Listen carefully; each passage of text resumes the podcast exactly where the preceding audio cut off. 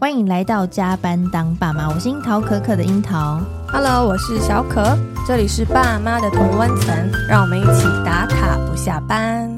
哇，这一集呢又是没有仿纲的一集呢，对，自由发挥，对。但是我们有就是两个好康的主题啦，一个是好书，另外一个是好物，好是、嗯。所以首先我们来分享我们最近在看的书，然后我们也觉得说对我们来说蛮受用的，然后也很希望可以分享给我们听友的。好，那我先说好，先开始。好，这本书，哎，其实我想要先讲一个理论，就是我知道有一个脑科学，他是说呢，如果说你看了一本书或者是一个电影，然后你把它看完了之后，你的脑内就不会记忆这本书的内容了。所以你最好会 keep 住你的 memory 的的方式，就是你没有看，你没有完成它哦，就还尚未完成，就对了。对对对，OK。然后我就因为我那时候看完这本书，我想要推荐的是《我可能错了》这本书。然后因为我看完的时候，我真的觉得内心太澎湃了，因为我大概花了三四天的晚上，就是在陪睡之前，然后甚至于陪完睡之后，我就继续看这本书。对。然后我很快就就翻完，然后我翻完之后，我因为今天这一集要。聊，嗯，我就发现说，哎、欸，怎么如刚看了一本新书啊？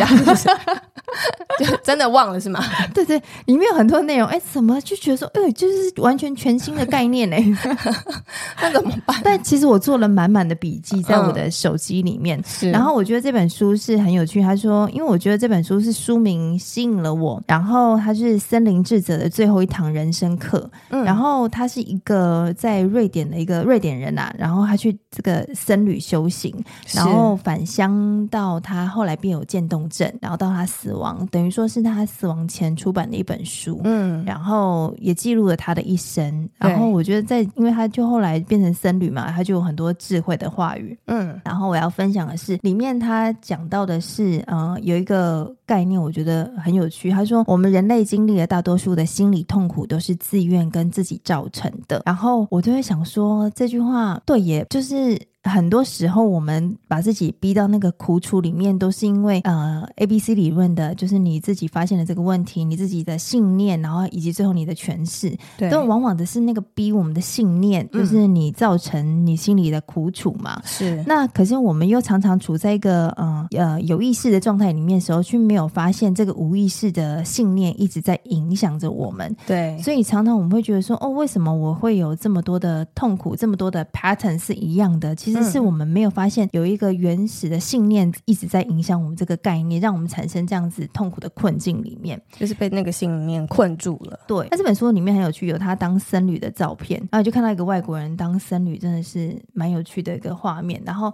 它里面就说他呃，我可能错了这句话是他在，因为他们晚上都要坐禅，嗯。嗯，然后坐禅在禅堂里面的时候，会有一些呃，他们说阿江，就是那种等于说是像上师这样的人呐、啊嗯，是。然后来跟他们讲道就对了。对，那可是呢，他就说，在这个禅堂里面的所有人啊，其实是不可以呃有什么魔法、神秘主义啊，因为这些是他们在整个修行当中不被允许的。嗯，然后可是那一天，阿江就跟他们说：“我要跟你们说一句呃有魔力的话。嗯”嗯这个是这个魔法的真言是这样的，他就说这句话你们要记得，他就是说我可能错了。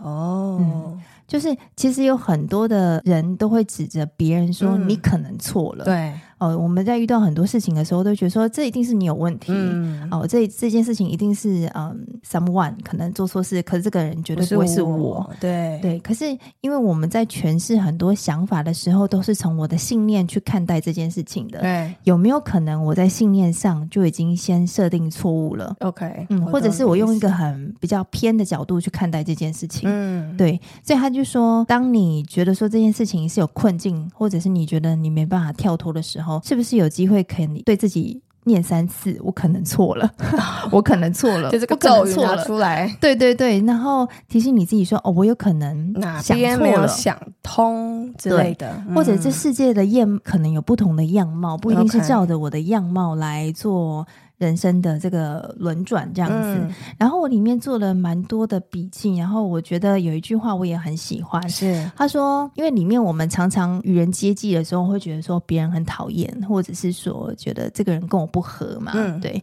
他就说你要学会喜欢他们本来的样子。什么时候有因为我要到处批判他，就要变成他就要变成我期待的样子呢是这个人本来就有一个如其所示的样子，对他自己的那个样子。对，那我即便我批判他，他就会变成我期待的样，他就要应该变成我期待的样子吗？问号这样。对，嗯、然后我最清楚每个人应该是什么样子。如果他们不照做，那我我就是打算折磨我自己的心。哦，因为跟你的期待不符，对，所以你就会自己在那边很痛苦。对。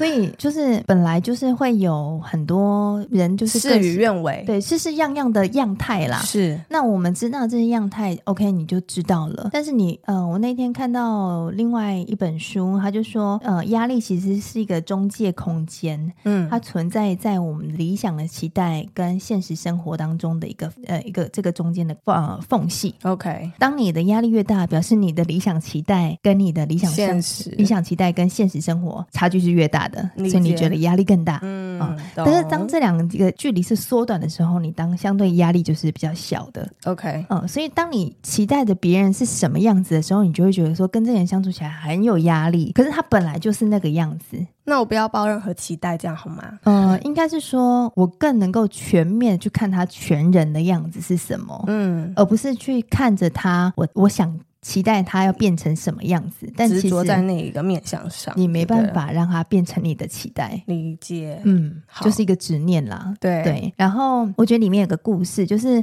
他讲到一个老农夫，然后他就说他放。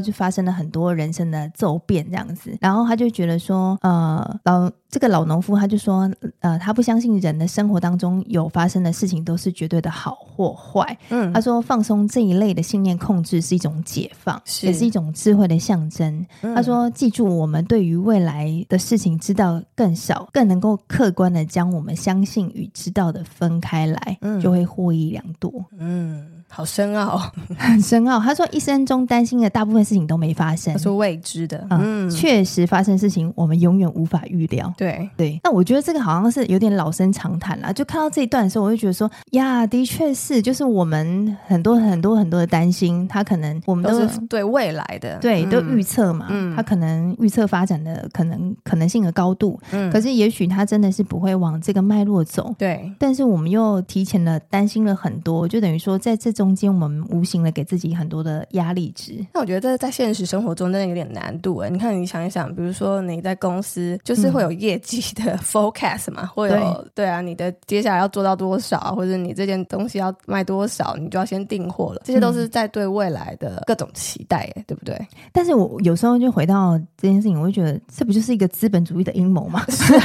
所以我们是活在这个资本主义当中的一员啊。对，我就是我会觉得说，我们就在。这个资本主义的训练之下，好像变得很 auto，就是从小就训练说，哦，我们要预测，我们要担心，我们要为自己的防范未来。就是在这件事情上，我觉得我们花了很多的心力，在焦点放在这件事情上，而不是说去关注说我真的在意，呃，的生活的样态会是什么？嗯，哦，理解你的意思。所以我觉得这本书给了我很多的提醒。嗯，虽然说有很多的观念是我们以前也许就看过了，然后可是每次透过不断的 review，就像我说了。我我又再看一次，会觉得说啊，对，我又忘了这个概念了。因为这些概念我们都听过了，但是真正操练在生活当中，我觉得不是那么一件容易的事情。对，再加上说我可能错了，我觉得很难把矛头指向自己。是对，大部分我们就觉得说，一定是他搞错了什么，一定是他没弄好什么。嗯，哦，我觉得这个这个行为的锻炼哦，这个信念的锻炼，也不是一个呃一触可及啦。对，嗯，必须要这个概念先纳进来。来，然后慢慢的去消化它，运用它。对，其实有很多时候遇到我觉得别人错了的事情，嗯，我都会好奇的问一问我自己，说，哎，为什么我觉得他错了？哦，然后呢？然后呃，其实我在看了另外一本书，它其实就写说，你当然我刚刚讲了嘛，理想生活跟现实生活中间有个这个 gap，就是你压力的大小的 gap 嘛。那他会建议你说，你把你遇到的这件事情，那你处理的方式，然后如果换一个你松动的方式，嗯、就是我如果不认为这件事情的压力是在我身上的话，就我可能错了嘛。那别人本来就是怎样如其所示嘛。那请你把它写下来之后，你再去两边去做对照，你看看这中间有没有机会是可以靠近的，或者是你可以松动一些观念，或者松动一些眼光的。嗯嗯，因为有时候我们的确就会很直观的觉得说这件事情就是应该这样发展。可是我觉得当你写下来的时候，然后你再去写说，那这件事情如果我不放我的观念在这里面，他是怎么看待？这件事情的，就是可以写一写，让它好像变成别人的事情，对用一个旁观者的角度再去重新 review 一次，这样的感觉吗？对，嗯、当你你从后设认知，就第三人在看待这件事情的时候，嗯、也许那个中间的压力值就会靠近一点，是，或者是你会长出不一样的眼光。OK，嗯，我觉得透过文字的呃落下，我觉得是一个蛮好的帮助了。感觉要很多时间呢，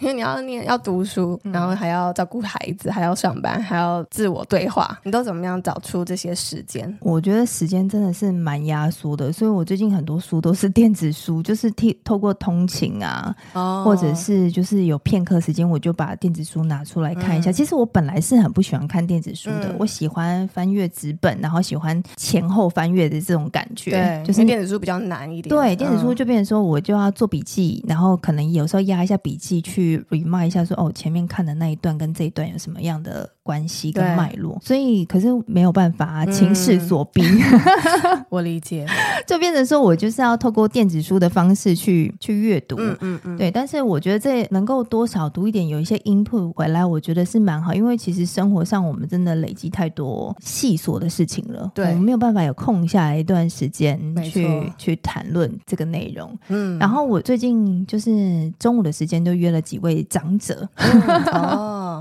长者吃饭类的，对对对，嗯、前辈，然后也跟他聊聊我最近遇到的问题。OK，嗯，就是借此也有一些梳理意见的交换，就对了。对，有一些梳理，嗯、然后我觉得这也是一个蛮不错的方式。哦、OK，嗯、所以如果也透过一些小小的聚餐时间，嗯，去做一点对话。对，你呢？最近有没有看什么书呢？有没有长进了呢？但我也是，就是因为时间真的是很有限，所以我现在的一个状态就是，我有很多想看的书，可是我没有办法一次把它看完。嗯、然后我也会挑心情，那你都会记得哎、欸？没有，我觉得我没有哎、欸，因为就像就像因为今天我们要讲书嘛，所以其实我现在又有再拿回来一本，就是之前我看过的书，叫《最高的教养》，就是它就是一本让我认识 SEL 的一本书。嗯、那它其实是其实是比。比较多一些方法论和经验的分享，就是听起来可能会觉得哦，怎么又是一个妈妈的经验分享无聊？但是其实我去呃慢慢阅读之后，会发现说，诶，她这个妈妈她在呃带小孩的方式，嗯呃是我。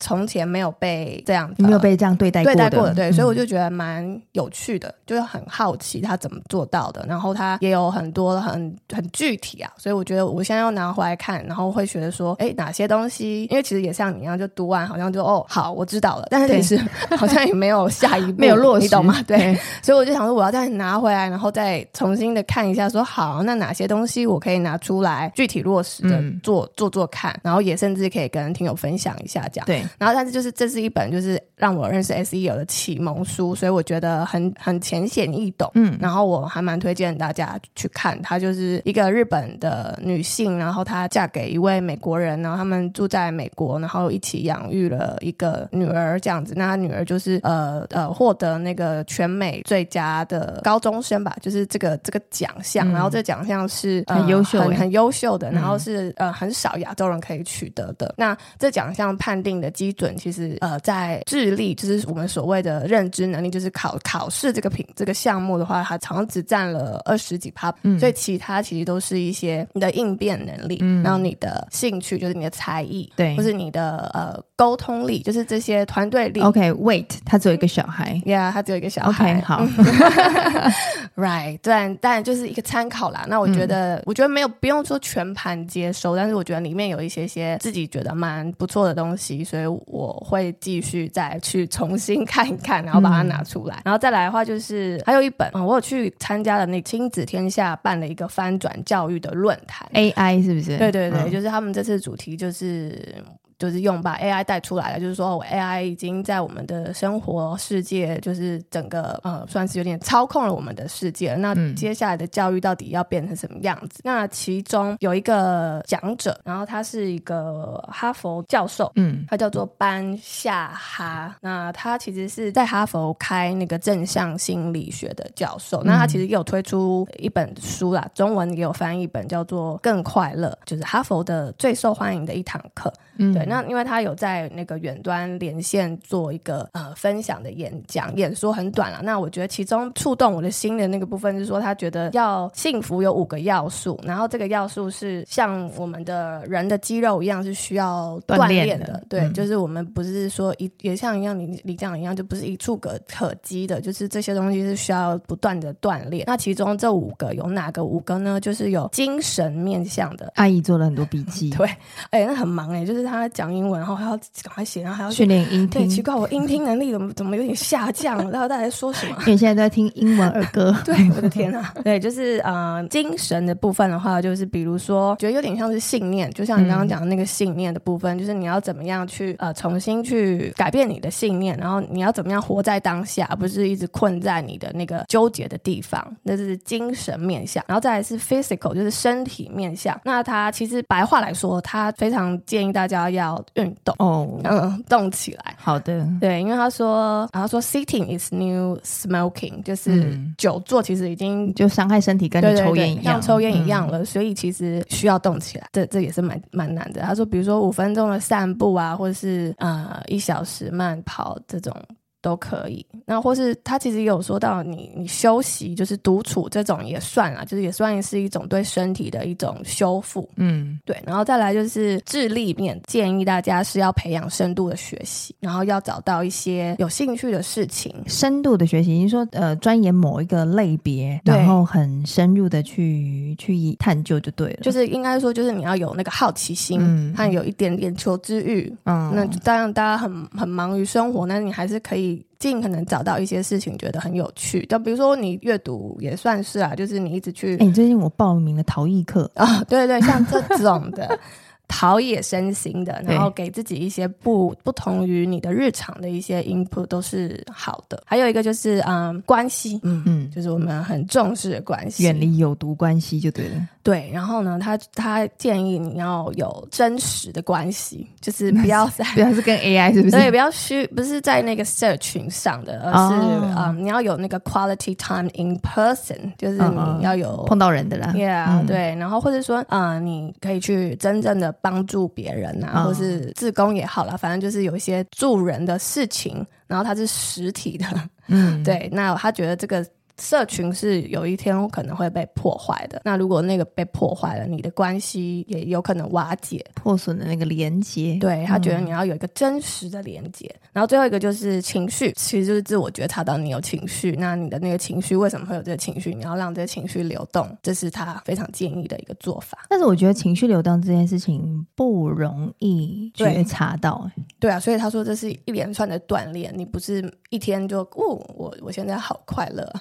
嗯，所以它是累积的，而且是多个面向的。那我觉得他说的还蛮真实的，就是不是那么不是说哦，你今天做了哪一个事情，就是会得到幸福，得到快乐。嗯，嗯，那同时他有讲到一个关键，就是可能很多人都以为说哦，我事业有成，我只要或者我只要考上什么学校，取得哪一家公司的 offer，我就一定会很快乐。嗯，但是说其实是完全是相反的，你应该是要你有一个快乐的状态，或是快乐的身心，你才有办法达到。你想要的目标才有办法成功，你听得懂吗？那成功的定义是什么？就在于你啊，嗯、就是，但是你可能在我们小时候可能都以为说你一定要考一百分，考对啊，考一百分啊，嗯、或是考到第一志愿，你就是一个很成功、很快乐的人。嗯、但是当然，他可以在某种定义上是成功，可是他不等于一定是快乐的。哦，我相信这两件事情是分开的。对，嗯、那我后来又看到一个一个说法，就是我们以前常常会说哦，离苦得乐，嗯，但是其实应该是要得乐离苦，就是你。你你应该是有有办法有让自己快乐，对，让自己快乐，然后自然就远离了痛苦，对，你自然就会这样，而不是说你要你远离了痛苦，你就一定会是快乐。因为我觉得离苦得乐，我们的意念是放在离苦这件事情上。对所以当你信念放在哪边，你就会一直发现那个苦的地方。但如果是你先得乐，你就会觉得说啊，那我就是要先找到快乐。我觉得那个放的呃划重点 highlight 的位置是不同的。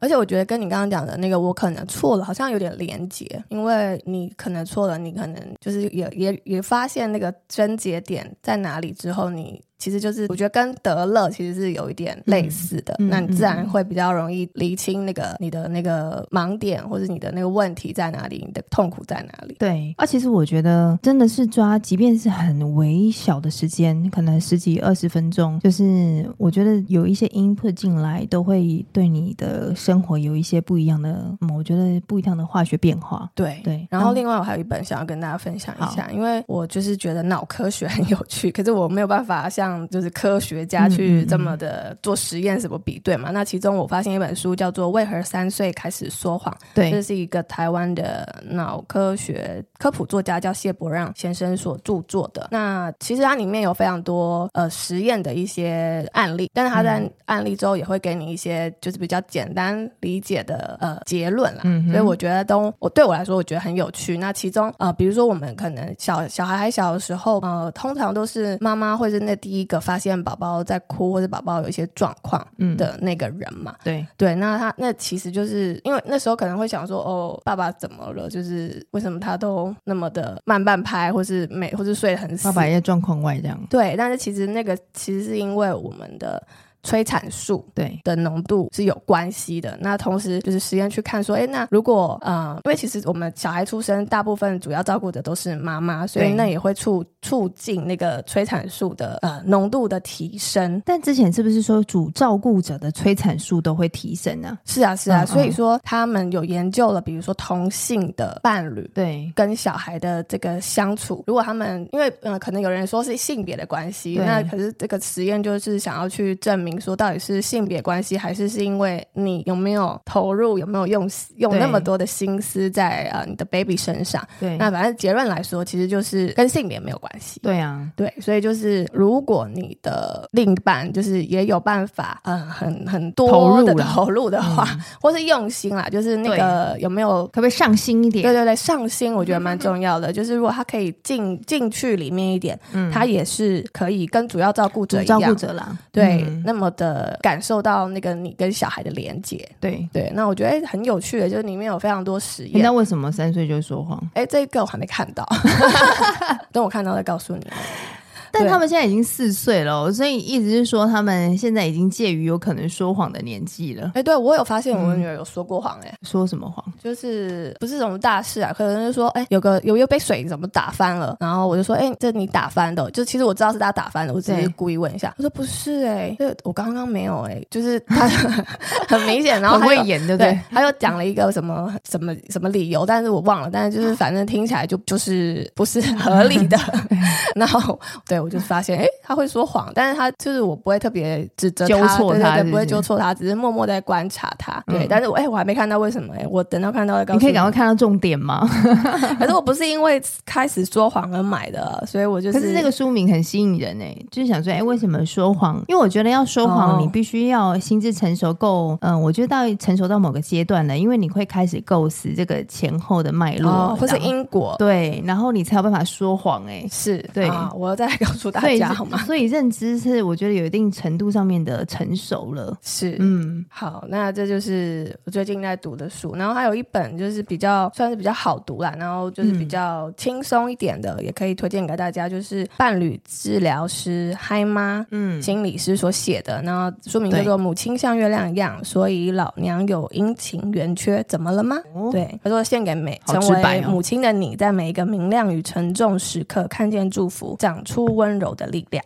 想哭，对，就是其实它里面就是刻画她的整个成为母亲的历程。那我觉得跟大家应该都会有一些些雷同雷同的部分，嗯、然后你也可以很共感，嗯，有一些相同的生命经验、啊。对，所以我觉得读起来是很轻松的。嗯、但是同来同时，它也有加入一些就是呃，身为心理师的一些建议。嗯，对，那推荐给大家，其实它字也蛮大的，所以蛮好读的。就是如果大家觉得读一些脑科学有点辛苦的话，我觉得这本是比较轻松的。对，那我想要分享另外一本，然后我现在也正在阅读当中。好，因为我之前有上那个阿德勒的正向教养嘛。对。然后，可是我之前学的大部分都是学龄前跟学龄的孩子。嗯，幼儿。对、嗯、我把青少年这一块先搁置在旁边，因为我觉得青少年离我哦好像有点远呢。是、嗯，我好像要处理青少年的问题，好像没有那么的靠近，嗯、所以我就没有那么深的在涉略青少年的这个议题。对。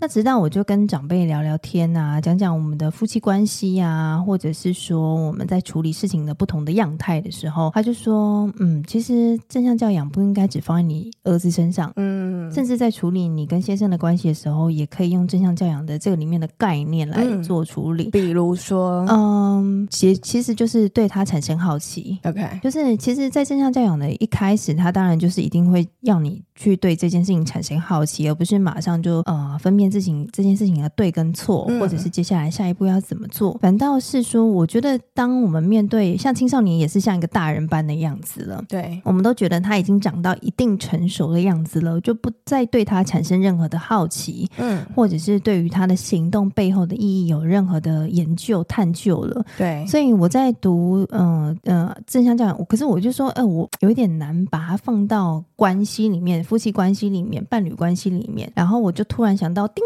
正向教养里面有出一个青少年篇，嗯嗯，所以我就把青少年篇就是拿出来看了一下。那我觉得哦，真的是里面都是很多镜头，就是 有发生在贵府，对不对？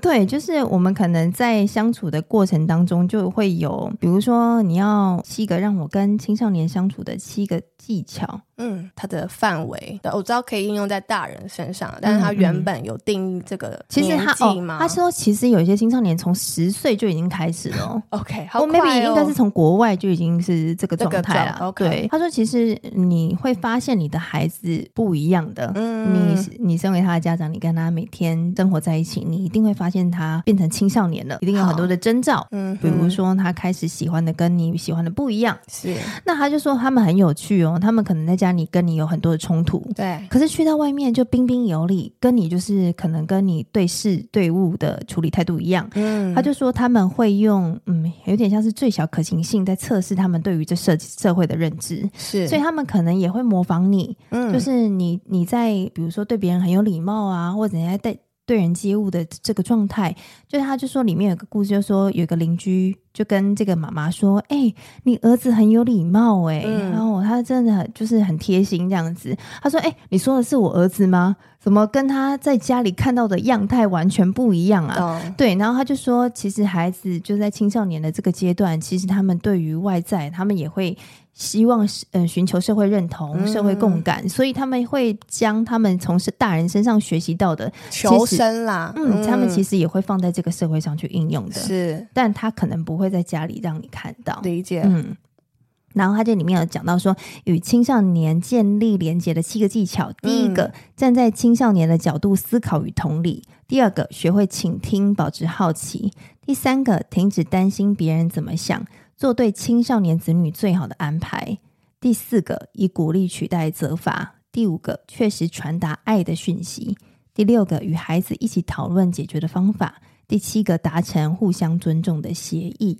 嗯嗯，当然，它里面有蛮多的案例，就是直接把个案的状态写下来，你会更清楚说他这个这个篇章是想要提醒你什么。是对，但是我觉得这个受用在夫妻关系，因为他有讲到说，其实每个人的个体化，就是青春期这个个体化。不一定是在某一个年纪才会发生，嗯，他有可能在二十三十四十哦，哦，那这么长哦，好，对，就是端看你有没有被你的家庭接住。哦，OK，嗯，当你的孩子是在他在个体化的这个过程当中，他是有被爱、被家庭接住的话，嗯，那他这个过程就会比较顺利一点。度过它，嗯、对，但是他如果没有的话，他可能带着这个课题去度过他很多不同的阶段，对，然后又回来这些，嗯。嗯。嗯，但就表示说他的个体化未完成，是，嗯、所以你你现在在研读，然后实实际操练，是不是？应该是说我在觉得，嗯，我们在一个小家庭里面呢、啊，嗯，就是当然我们念了很多书，跟孩子有很多的关系，是，但是。最终我们夫妻的关系是孩子最大的学习的，呃，范本。耳濡目染的，嗯，对，所以如果说我们能够，我一直在想说，如果我们能够在家庭关系上面有更多的进步的话，嗯、也许对孩子的教养也是一个很好的帮忙啦。哦，OK，、嗯、你就带着这个心，然后再研读它就对了。对，但是其实我觉得，我也不是为了我儿子才去做这件事情。嗯，嗯我我觉得这件事情。呃，每个人都是个个独立的个体，就是互相会影响牵动的啦。嗯、对对对，嗯、所以当然也是希望说，哦、啊，我透过等于说 pre study，就是在小孩变成，嗯、因为他里面有提到十岁嘛，有的人十岁就已经开始有那个青少年状态，嗯、有的人可能到很晚才发生。对，那如果我们能够把这个先辈知识先在心里有一些预备，那我觉得对于之后他可能上了小学的这个阶段，你可能也会比较游刃有余。是，那以上就是我们这几周的。好书推荐，对，我们再把书名放上来。哎、欸，我们光是书就讲了三十分钟，对、啊，我们好好好学哦，真的。再来要推荐好物了啦，是，是，是，我们最近有两档开团，对，我们分别就是 哦，从十一月一号开始到十一月十四号，对。然后第一档的话，其实是啊、呃，你你的爱牌啦，就是我们跟那个小梁对一起合作嘛，嗯、那就是 BO 星的黑牌跟蓝牌都全系列都有开团。我正要跟大家讲说，那个 BO 星的黑牌有多好用。好，你再它的洗碗巾啊，你知道，你家里如果有马克杯，然后你那个茶垢，如果像我们家很爱喝茶咖啡，那如果你放久了，你可能没有洗，然后你就会发现说，你的马克杯怎么越洗，就是里面的茶垢看起来就很讨人厌，有没有？你这时候就把那个洗碗巾挤一点，然后泡在静置哦，然后你再去刷它，你的杯子就会晶亮。真的？那如果你时间没有那么长，你也不想等待那么久。你就把那个多功能的那个喷液啊，皂液，对对对，你就直接喷在你杯子里面，对，然后你就是静一样静置大概十几二十分钟吧，然后你再用那个菜瓜布去刷，它一样就会掉下来。然后像小瑞很爱，我们家是布沙发，然后小瑞小时候很常拿那个蜡笔，虽然说它是那种水蜡笔，可是他就去拿去画沙发。对，那我也是很苦恼，因为那个沙发就是多少它都会吸那个颜料嘛，对，对，然后所以我就会把它喷湿，把我们家布沙发喷湿之后，然后用那个多功能的那个黑皂液，对，喷它，然后一样静置大概五分钟之后，我就开始拿湿布擦，然后喷擦喷擦，它就会掉下来了。是，对，它就不会再咬色在我们家布沙发上面。还有小孩最害怕的就是他一直乱画墙。对，虽然说我都有一张大张的纸在那边给他了，但是他还是会不小心。哦，妈妈，我不小心画到了。对对，然后这时候也没关系，我也没有就是生气，我说没关系，妈妈有 BO 星，是代言人是不是啊？对，广告台。他就问我说：“妈妈要拿那个吗？黑黑的那个吗？”对我说：“对，你去拿过来。”然后，然后去拿过来之后，一样喷它，然后就是静置个五分钟之后，再拿湿布擦，它就会擦掉了。所以，其实我觉得家里如果有小小孩抗污来说，我觉得真的是蛮方便的。对，而且、嗯、呃，这次是有很多独家的组合，就比如说刚刚提到的那个洗碗巾，嗯、然后这次是有五路，嗯，然后有到五折这么优惠的价格。哇对，所以我觉得可以先囤货，然后而且年末要大扫除，可以可以用一下。然后刚刚说那个黑皂液也一样有五路组的呃组合价，就是很很便宜，因为这个也可以团购啦。我觉得就是如果你们有家人或者朋友同事可以一起分享的话，这其实我觉得也用蛮快的，因为到处就给它喷一下。就是其实厕所、厨房，然后呃地板家里的地板，我连那个洗碗槽，就是那个哦洗手琉璃台，对琉璃台。嗯，因为它很容易卡油污，有没有？或是水垢？对，然后我就会喷它，那一样它就很快就掉下来。洗碗巾还有十路组哦，我以前是有觉得不到三百。BO 星的缺点就是小贵了一点，对，所以好不容易等到团购了。对，然后如果说黑盘你觉得有一点点就是荷包想要再算一下的话，你也可以参考蓝牌。那蓝牌我们之前有提过，它就是有加了一些天然的精油，那就是有一些香香味啦，那它就比较清。清新一点，这个也是可以考虑的。嗯嗯，其实我觉得可以交替使用诶、欸。对啊，就是有时候你可能碗没那么脏，你就用蓝牌。嗯，黑牌就是给那个重油污。对对对，然后另外他们家还有另外开一个就是 Vival Days，对，它有防晒，对不对？对，有防晒姜黄防晒乳，嗯，天然的呃，算是万用膏吗？万用修护膏，就是它是很安心的那一种，对，护身符，对，或者是嘴巴有点干也可以擦一下，对，所以它叫万用膏。我觉得这一款也是蛮好用，就是因为它也有欧盟认证，所以小朋友洗啊或者是用啊，我们都蛮安心的。对，然后它的防晒乳，我觉得是比较偏油一点的质地啦，嗯，但是用完其实是蛮舒服的，不会有那种呃腻洗不掉的感觉，对。对然后它推上面，我也觉得延展力还不错。然后也是算蛮高防晒。如果说一般日常使用，我觉得也是蛮适合。然后它还有一罐沐浴乳，我觉得它的那个沐浴露，呃，洗起来小朋友都很喜欢，因为味道也蛮舒服的。然后又可以从头洗到脚，对，嗯，就是我最喜欢这种 all in one。对，然后哦，刚刚讲那个万用修护膏，如果 baby 比较小的话，是可以对应那个红屁屁啊，或是尿布疹，或是那个有在哺乳的妈妈的那个哺乳的不适感，也可以用这个来减轻一下。哦，嗯，所以就是小药膏嘛，就是都都可以对应。这是我包包里面本来就放别的，然后后来我就换成这个。嗯、你知道小瑞啊，很长，他只要被蚊子咬就是肿。一大块，他就过敏反应很严重的那一种，对，所以他的脚也常常会有红豆冰，然后所以我就是常常他就被蚊子叮咬啊什么的，就帮他抹一下，他就会觉得说有抹有安心这样子，就会觉得比较没那么痒了，对不对？对对对，不然他就一直去抓，然后抓到破这样子，然后的确就是帮他抹完之后，他可能就没那么刺痒，然后他就不会一直手就是要要去抓他的伤口，对，然后或者是说他也很长，比如说哪边就被撞一下。擦伤啊。啊之类，你也知道，男生就是很长的，就是说哦，我这里又有伤口这样，嗯、哦，我真的是头很痛，对，所以就是就是一罐还蛮划算的，高 CP 值，对，好哦，这是来自美国的 Vival Days，然后刚刚有提到另外一档的话呢，其实是呃算是保健食品，对，然后呢，这个其实是那个我们之前有访问过的 Vicky，嗯，总经理，那他是上茂生意的总经理，那他其实也是呃我的学姐，对，那他因为继承家业嘛，就是他。也是这个上茂生意的接班人，老板。对对对，那上茂生意其实已经耕耘在这个呃生意产业三十多年，那只是说他们从前比较常在做的事情是原料的供应，嗯、然后或是技术的开发。那他们现在自己把这些好的原料拿进来，然后做成他们需要的产品，这样子。那这一次开的分别是嗯、呃、益生菌以及鱼油这两个。品相，那其实我我我们家都一直有在吃啊，就是益生菌跟鱼油。那其中鱼油的话是小朋友也都有在吃，那它就是直接。